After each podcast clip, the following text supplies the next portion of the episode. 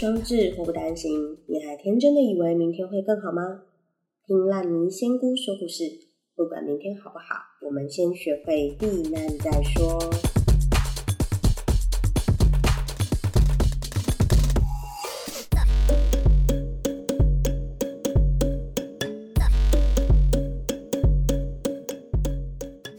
他妈妈的阴道守门员。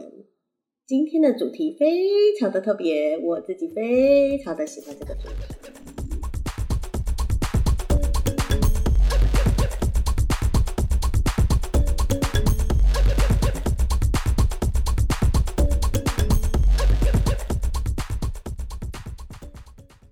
烂泥没问题，问题是你烂。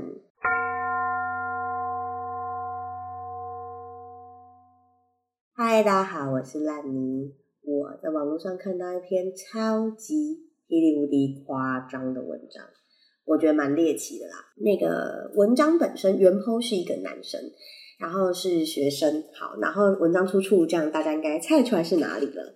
好，你知道吗？那个原 po 说啊，他跟他女朋友原本是远距离，然后因为女朋友的成绩不错，可以提前毕业，所以他们突然就变成了远距离了，就是女朋友搬回家里住。然后在他们在学校的时候啊，就是还没有远距离之前，他们是一个同居的状态。然后男生说他们一个礼拜将近会有五次的性行为，就是你知道吗？学生嘛，精力旺盛，当当好。所以寒假结束之后，女朋友就回家啦，因为提前毕业，所以男生就自己住。然后回家之后变有点可怕，他说女朋友的家人不允许女生来这里过夜。也不许来找这个男孩子哦。那原因是因为女生的妈妈说：“你二十二岁怎么可以交男朋友？”那就是说，女生的家人刻板印象比较重。可是她二十五岁的姐姐啊，虽然是跟一个男生交往了两年，你知道吗？那个爸爸妈妈，女生的爸妈仍然在劝姐姐分手，因为她觉得太早交男朋友了。Hello。二十五岁怎么会太早？如果是我女儿，我都希望她十八岁赶快给我交个十个男朋友之类的，以免以后被男人骗。你知道，我真的觉得女生哦，越早或男生随便啦，你越早在感情上受到伤害，我说的是一般正常的失恋的这种伤害哦，请不要无限放大。OK，我觉得你先谈恋爱，先知道恋爱里面会遇到什么样的事情，你年纪大的时候做出的选择会比较正常，你知道吗？就是你十八岁，我们都可以告诉我们自己说啊，因为我们冲昏头啊，因为我们太年轻啊，因为呃热血啊、狂妄啊。但是当你二十八岁的时候，你才第一次谈恋爱，你知道那有多么可怕吗？那甚至有一些人，他可能年纪稍晚才真正的第一次谈恋爱。你第一次谈恋爱，你真的要去面临结婚还是生子这样的问题，我觉得都是非常可怕。OK，我们离题了，我们回到这个男孩子身上。然后他就说，他女朋友的父母啊，其实是蛮夸张的，就是劝他二十五岁的姐姐分手哦。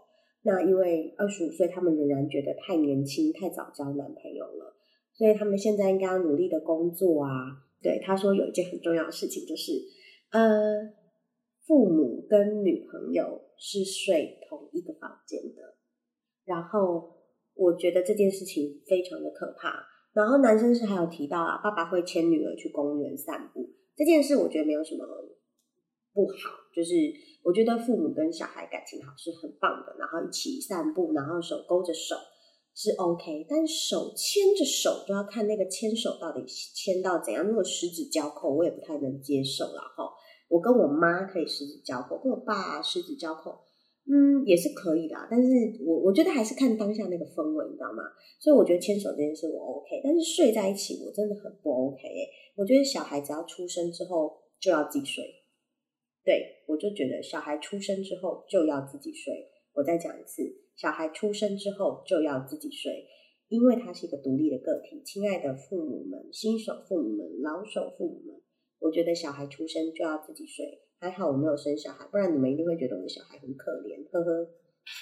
好啦，所以呢，袁鹏就说啊，他女朋友其实被他的父母保护的非常非常的好哦，就是呃，他爸妈说怎样他就怎样，然后反是反正就是你跟他讲什么，然后他他女朋友都会说哦，我妈妈说，就妈宝，你知道吗？就是对，就是妈宝，对我来讲，这就是妈宝，这就是妈宝，好可怕呀！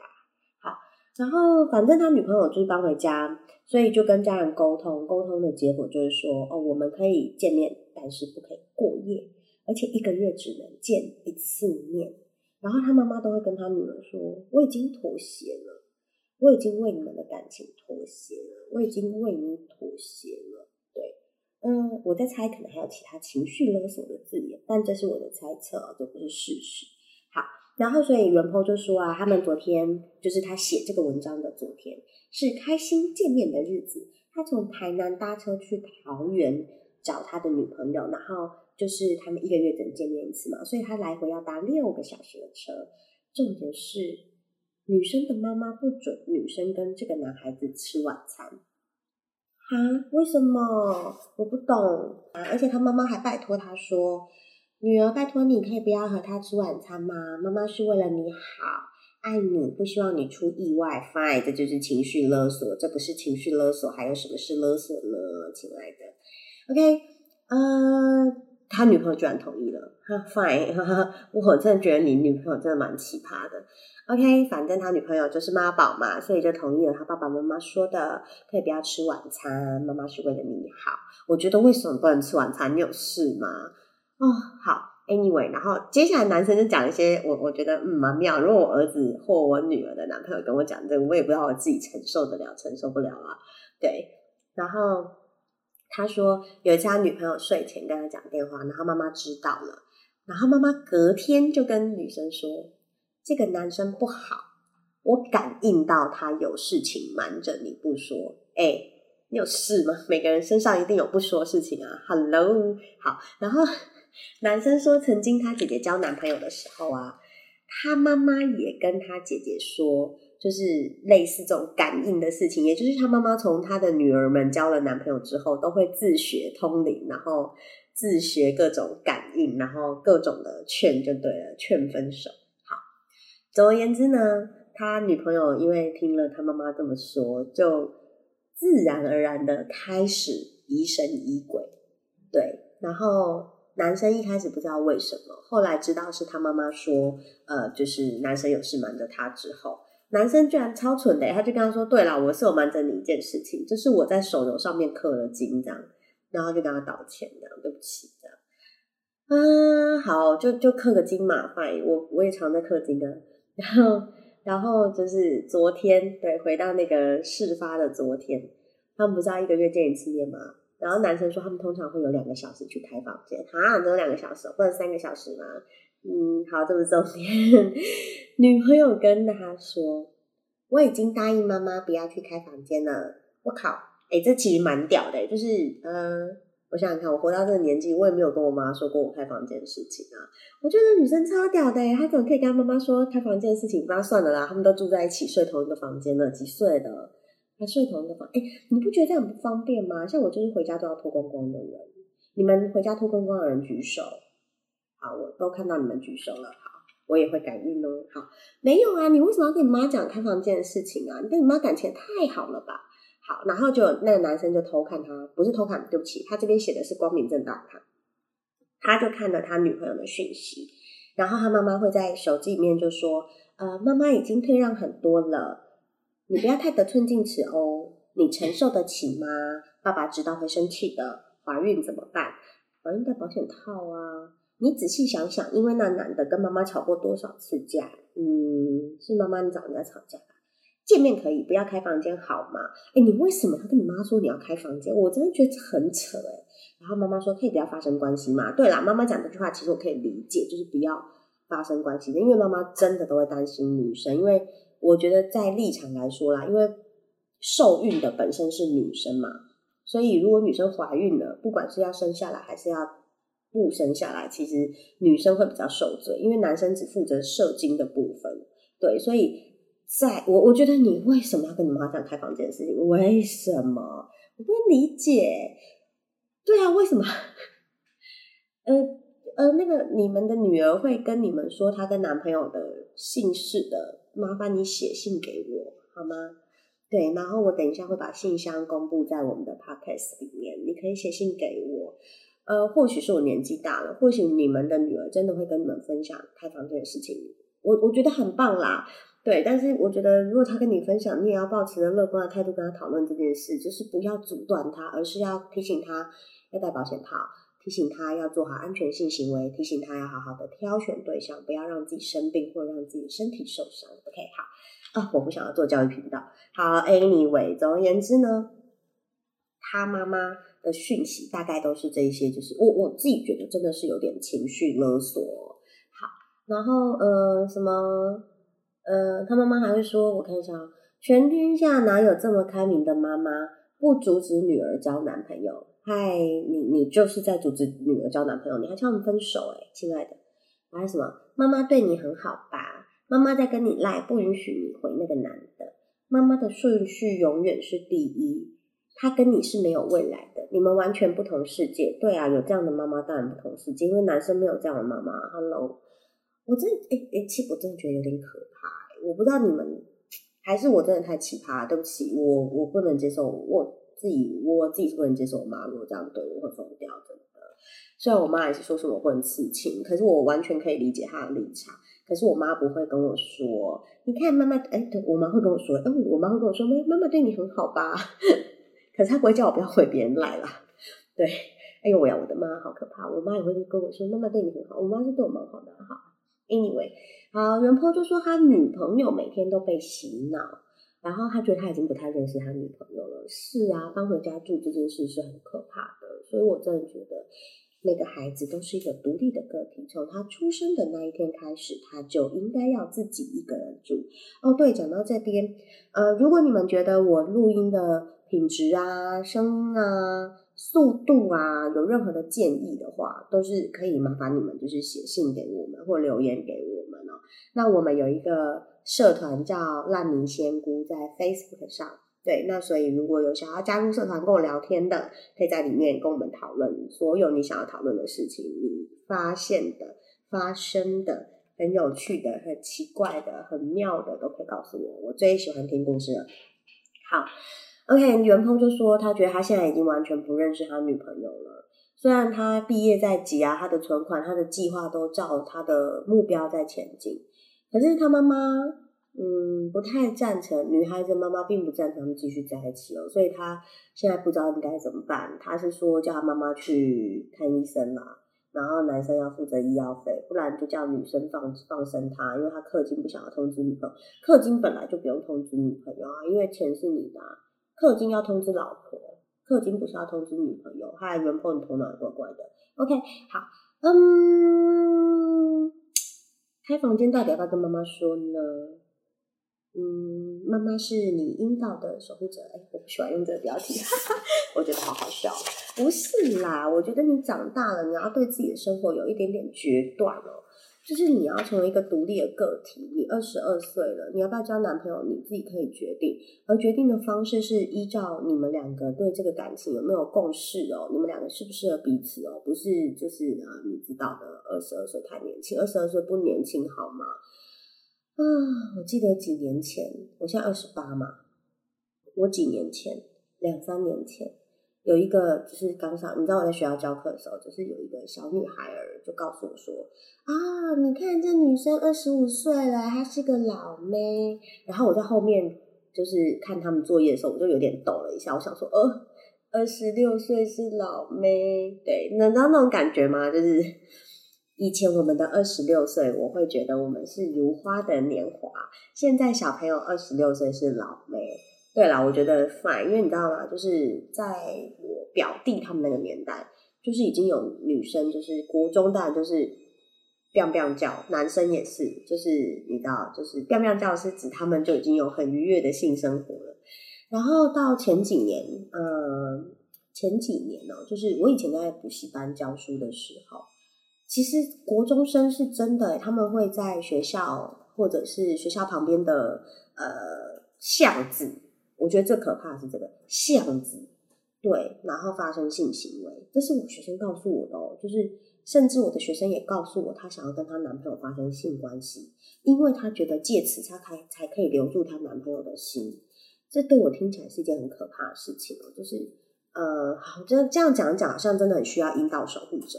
可是我觉得阴道守护者必须是自己耶，不可以是别人耶，亲爱的孩子们啊，我觉得这个话题好痛苦。总而言之，现在小朋友在性的方面的观念啊，或者是态度，我觉得开放没有不好，可是你要懂得选择。我曾经看过有女生，就是小六毕业要跨入国中，她在网络上 po 文说，她的烦恼是她想要发生关系，你知道吗？我们以前的烦恼是我很爱我男朋友，我应该要跟他发生第一次嘛？现在没有，他们的烦恼是我应该要跟别人发生关系嘛？原因是因为我所有的女生朋友都跟别人发生过关系了，我没有在夸张，那个小六女生真的是这样 po 文的。她说她们三个好姐妹。有两个女生都已经跟男生发生过关系，而且他们会在呃他们的 line 里面炫耀啊，或者是他们的 IG 里面炫耀，所以他觉得他应该也要跟别人发生关系，不然他去了国中会很丢脸。Oh my god！好，算了，就这样吧。你们喜欢跟谁发生关系，你们就跟谁发生关系。拜托戴好保险套，拜托不要生病，拜托不要怀孕。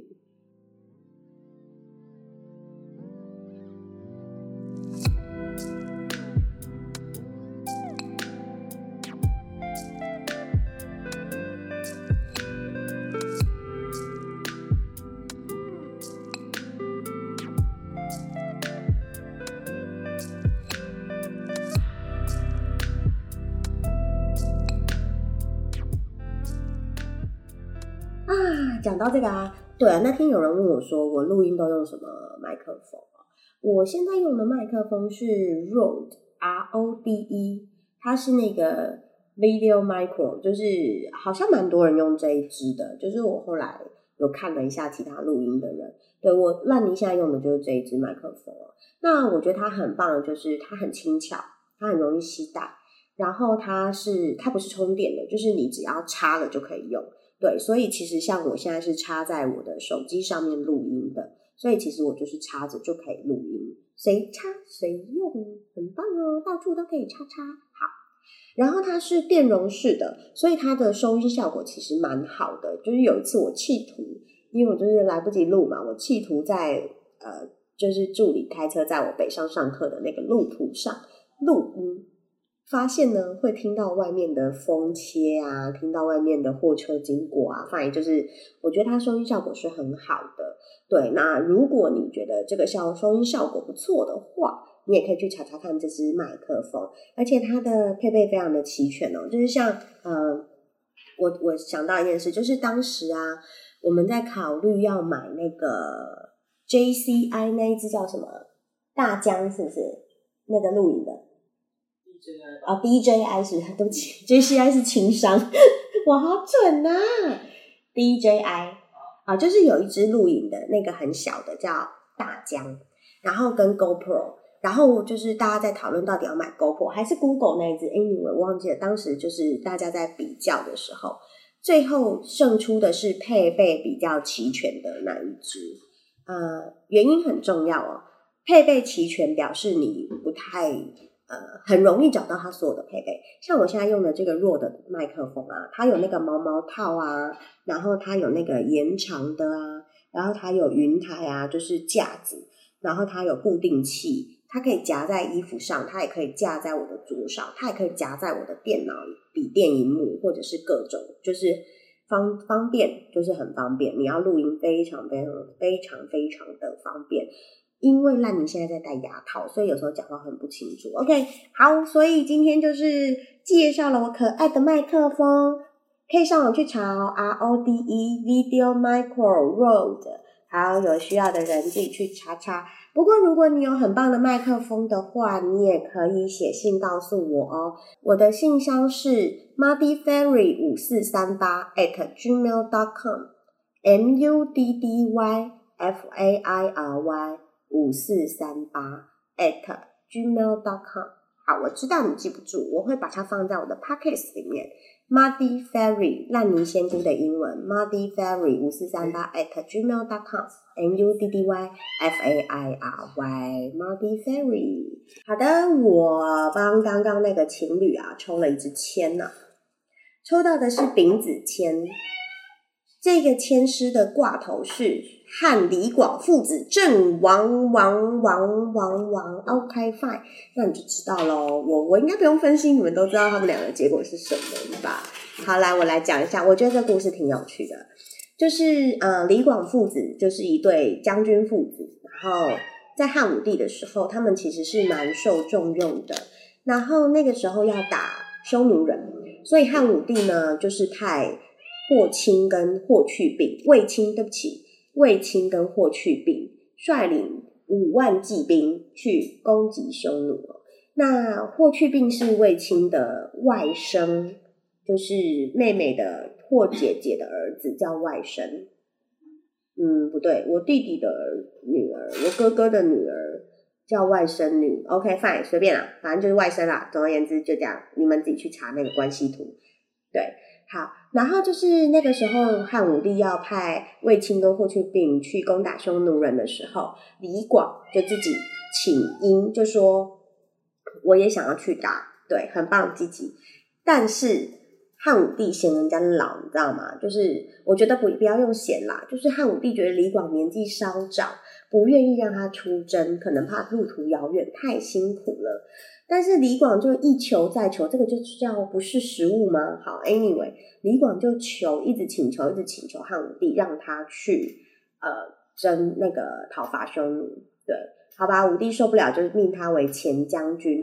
可是汉武帝告诉卫青说，就是那个大将军卫青，请你不要让李广当前锋。因为他年纪真的大了，所以他就是不要让李广当前锋，他就命令卫青。好，所以卫青就命令李李广先领兵东行，然后限期相会，就是说我们要在一个时间约定，然后来碰面。结果李广就延迟了，当然我不知道他延迟的理由是什么啦。总而言之，李广就延迟了，所以是应该要，你知道军令如山嘛，是要判判刑或者是判罪的。结果重点是，你知道吗？我觉得李广贝贝很屌哎，李广贝贝就生气了，所以李广贝贝一气之下就自刎，就自杀，拿脖子拿拿脖子割剑，对不起，拿剑割脖子，对，所以李广就自杀了。我靠，这气噗噗呢，很生气呢，气到自杀。也不用这样吧，就对啊，就嗯，好吧，我也不知道当当时到底发生什么事哦。然后结果李广的儿子，第三个儿子叫李敢，勇敢的敢，对，李敢就知道他父亲死了，他觉得父亲是受冤而死，受冤自杀，他觉得他爸受了委屈啊，他就出拳揍了卫青。OK。为什么要揍卫青呢？卫青有没有叫他自杀？是你爸要自杀？Hello，好了，反正总而言之，李敢就揍了卫青。卫青本人是不怎么介意的，嗯，可能大将军度量也不错吧。卫青并不在意。结果这个时候就有一个人出现了，就是他的外甥霍去病先生。霍去病也是历史非常有名的一位人物。霍去病就为了他的呃舅舅。打抱不平，应该是舅舅对，就为了舅舅打抱不平哦，就决定要对付李敢。所以李敢有一天在陪那个汉武帝打猎，霍去病呢，哎，这个人也很怀恨在心哎，你这个根本是不是公报私仇啊？不对，私报公仇吧？Anyway，李敢去陪汉武帝打猎的时候，霍去病居然呢假装要射野兽。然后就用箭把李敢射死哦。他们打猎的时候不穿盔甲嘛？他是射到他哪里？为什么一箭就可以射死？我真的觉得蛮屌。这这群人有病，就是人家叫你说，哎，年纪大了，你要不要退休？不要打仗，你硬要去打仗。然后呢，你就在不要让他去就好，你又让他去，让他去，你又叫别人不要让他去打仗。你这样不是上下交相贼，就是很痛苦，你知道吗？为什么人不能诚实面对自己内心想要的东西呢？说实话好吗？委婉的说实话，对，你就不要派他去就好啦。你看派他去，他又气噗噗，觉得自己做不到，然后就自杀。然后自杀之后，他儿子又跑去揍别人，然后揍别人那个人也没关系，好就揍就算了。结果另外一个也是儿儿子辈的，然后又出来打抱不平，啊，就这样杀来杀去啊！你看断子绝孙，然后就是一定又要复仇。何必难难难怪人家都说什么斩草要除根，那不然他一定会回来复仇啊！我觉得这太累了哦。这些人到底怎么了？对，所以李广父子就阵亡了。好，这是丙子签哦。那为什么我说啊？我还没有念那个诗文的内容，对不对？丙子迁，汉李广父子阵亡，命内正逢罗伯关，用尽心机总未安。作福问神难得过，恰是行舟上高滩。好，这次稍微可以一点。好啦，总而言之呢，其实是在讲哦，这个抽到这个丙子签的人，你正在卡关，那你花尽了所有的心力，你还是没有办法安心。你胸康胸康做了很多，想了很多，设计了很多。可是你还是没有办法安心，做福问神难得过。其实神明在告诉你说，其实这件事情跟做福问神都没有什么关系，就是积德也没有用啦。这可能就是你的一个本命的关卡啦。对，那这个关卡，因为它都已经是关卡了，就像是你恰是，就是不是恰似你的温柔，是恰是，就是恰恰正是行舟上高滩。又高的沙滩，就是上高滩这件事，行舟是没有办法上高滩的，所以你要去面对你这个关卡，你要去看你这个关卡，然后去想一下你要怎么度过这个关卡。对，那呃，这个千诗有一个比较妙的解法，就是呃第二句用尽心机总未安，未表示未时或未这个数字。也就是子丑寅卯辰巳午未申酉戌亥六点六点吗？好，反正就是未是代表六月，也就是说，你你如果今年来讲的话，就是下半年会好一点点，前半年会比较卡关。好，那我们来讲感情好了，因为毕竟我们刚刚在讲的是那个什么鬼东西呀，就是那个。那两位，那两位亲爱的小男女生们，好。那其实我不，我不解这个签，我也会觉得他们的感情就是其实是不太好的，就是两个人的方向已经不一样了，两个人对自己生活的处理态度也不太一样。看起来这个男生是有自己的存款计划、工作计划跟将来的目标哦。那女生是完全听从家里的指示哦，所以我觉得一个独立自主的人要跟一个妈宝交往，本身心里就要很大很大的建设，所以我觉得方向不太一样，所以其实我会建议是没有一定要继续交往啦。对啊，如果你真的要继续交往，你就是一直在那个关卡里嘛，你知道吗？就是一个独立自主的人要一直破妈宝这个关卡，我自己是没有办法的，因为呃。我我自己是一个很任性的人，所以我没有办法应付妈宝，我就是顶多就是让别人应付我的任性，就这样。对，所以你要去找一个你真的可以应付的人，不是应付，对不起，处理一起面对生活的人，我觉得这样用词比较好一点。OK，那呃，假设我们看到“作福问神难得过”这句话的话，其实目前这个婚姻状态或者是这个感感情状态都跟你求签拜佛都没有用，我觉得。就像故事里面，其实重点症结在哪里？对方父母。所以如果你有办法说服对方父母的话，那就 OK。所以要么你就是去去呃去跟他沟通清楚，然后让他相信你是一个有未来的人，不然你们这段感情是没有办法的。所以嗯，对啊，我觉得千师讲的很明显啊，你命内正逢罗伯关。用尽心机走未安，那就是真的。我觉得，no sorry。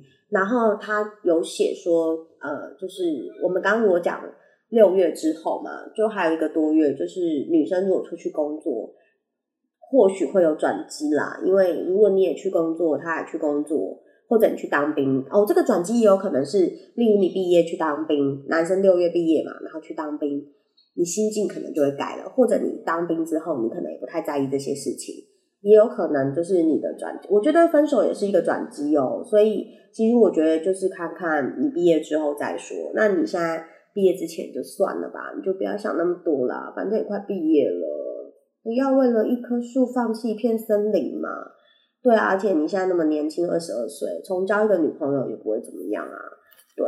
然后嗯，我连续两集抽到的签师，一个是阵亡，一个是升仙哦。我们上一集抽到李白李太白升仙嘛，我觉得这个这两只签诗有一个共同的地方，就是死亡哦，所以可能。可能要担心一下，如果家里有老人家，你知道我们有一个很妙的现象，就是大节庆的时候，很多呃很多白事会发生，就是度不过大大的节庆，例如说过年，例如说端午，例如说中秋。那用医学的角度来看啦，就是。这些节气都会有那个季节的变化。过年就是冷嘛，冷的时候本来身体就会比较承受不住，会有一些意外发生，健康上的意外也是。端午也是，端午就是热，那热冷热交替哦，就是早晚温差大，老人家也有点会会不舒服。那中秋其实也是，那所以有一些大节气的时候，你会看白事发生的特别的多。那有一些乡间的说法，民俗的说法，就是说，呃，每一个节气都表示他的生命往前迈进一步，所以他可能过不了这个关卡，过不了这个坎，所以他们有福气可以享受这个节日。